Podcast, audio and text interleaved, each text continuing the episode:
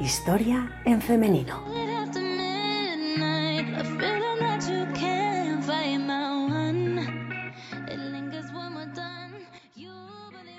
Hoy viajamos al pasado para conocer al amante del dictador. Uno de los elementos en común con muchas de las mujeres que estuvieron al lado de dictadores fue su total y completa sumisión a ellos. Amantes o esposas dispuestas incluso a morir por unos hombres que no las trataron precisamente con respeto. Uno de los casos más conocidos es el de Eva Braun, quien consiguió casarse con Adolf Hitler dos días antes de suicidarse. Eva pasó toda su corta vida intentando llamar la atención de un hombre que la mantuvo en secreto, incluso para sus colaboradores más cercanos. Cuando el final estaba próximo, ejerció de secretaria del Führer. Aún así, y aunque pudiera parecer sorprendente, Eva Braun se pasó años navegando entre la alegría de ser la amante de Hitler y la desesperación de verse constantemente relegada de su lado. De la mano de Sandra Ferrer Valero en sus biografías maravillosas, vamos a recorrer la infancia y la vida de esta mujer. Eva Ana Paula Braun nació el 6 de febrero de 1912 en Múnich. Eva era la segunda hija de Friedrich Braun, un maestro de escuela, y también de una modista. Eran tres hermanas.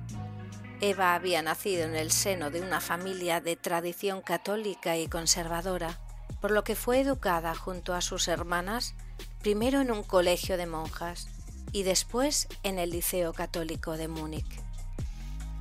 Ya desde entonces, Eva se mostraba como una estudiante revoltosa a la que le gustaba mucho más el deporte que las ciencias, y soñaba con ser actriz de cine mientras disfrutaba escuchando música de jazz. Al terminar sus estudios en el Liceo Muniqués, Eva ingresó en un instituto para aprender idiomas y disciplinas como mecanografía o economía doméstica. En 1929 Eva Brown terminaba sus estudios y su padre pronto se afanó en buscarle un trabajo. Lo encontró en la tienda de fotografía de Heinrich Hoffmann, fotógrafo afín al Partido Nacionalista, donde Eva trabajó durante muchos años como aprendiz de fotografía.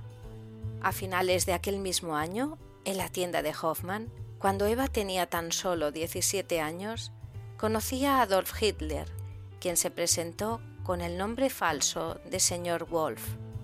Hitler tenía entonces 40 años y no fue reconocido por la joven Eva, pero poco a poco empezó entre ellos una relación inocente y platónica que se alargó durante unos años. En aquel tiempo, Hitler mantenía una estrecha y extraña relación con su sobrina Jelly Raubal, que terminó trágicamente con el suicidio de esta en 1931. Mientras tanto, Eva continuaba manteniendo en secreto su relación con Hitler en contra de su voluntad. Este secretismo y las constantes ausencias de Alfie hicieron tomar una determinación a Eva. Seguiría el mismo camino que la desaparecida Jelly, pero sin llegar hasta el final. Como una drástica llamada de atención, Eva se disparó una bala en el corazón, pero antes de caer inconsciente, llamó a gritos a su hermana, quien trajo al médico que la salvó. Hitler cayó en la trampa. Además, no se podía permitir otra trágica muerte de alguien cercano a él, sobre todo en aquellos momentos complicados para el partido nazi. Pero la aparente victoria de Eva Braun se convirtió en una larga espera en la sombra. Hitler la convirtió en su amante, pero no hizo pública su relación. Eva continuó viviendo con sus padres y trabajando para Hoffmann. Cuando en 1933 Adolf Hitler era nombrado canciller, Eva Braun no se alegró demasiado, pues era consciente de que la presencia de su amante en Múnich se reduciría drásticamente. Cansada de esperar, Eva volvió a usar la táctica de la amenaza, jugando de nuevo con su propia vida. Su segundo intento de suicidio, esta vez con una caja de somníferos, fue la llave para viajar a Berlín. En 1935, Hitler accedió a que Eva permaneciera a su lado en calidad de secretaria. Pero incluso en esa ocasión, la amante secreta continuó alejada de los actos públicos y nunca fue presentada oficialmente ni tan siquiera a las personas más cercanas al Führer. En los años siguientes, Eva pasó mucho tiempo en el refugio conocido como Berghof, que Hitler se hizo construir y donde ella ejerció como ama de casa, y vivió totalmente alejada de la oscura realidad que empezaba a amenazar Europa. Los fines de semana, Eva disfrutaba de veladas con amigas y de su gran pasión por la cámara. Sus largas horas de filmación y las imágenes que hizo se convirtieron con el tiempo en un valiosísimo documento histórico de aquellos años.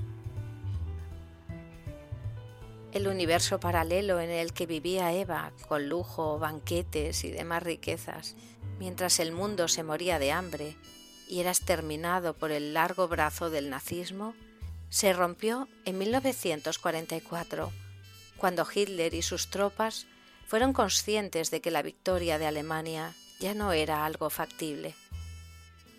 Con una extraña lucidez que contrastaba con el mundo idílico en el que había vivido hasta entonces, Eva Braun se trasladó a Berlín y se refugió en el búnker de Alfie. Adolf no consiguió convencerla de que huyera y salvara su vida. Eva tenía claro que iba a quedarse con él hasta el final. Eva se despidió de los suyos y mantuvo una asombrosa calma. El 28 de abril de 1945 alcanzaba su objetivo vital, largamente soñado.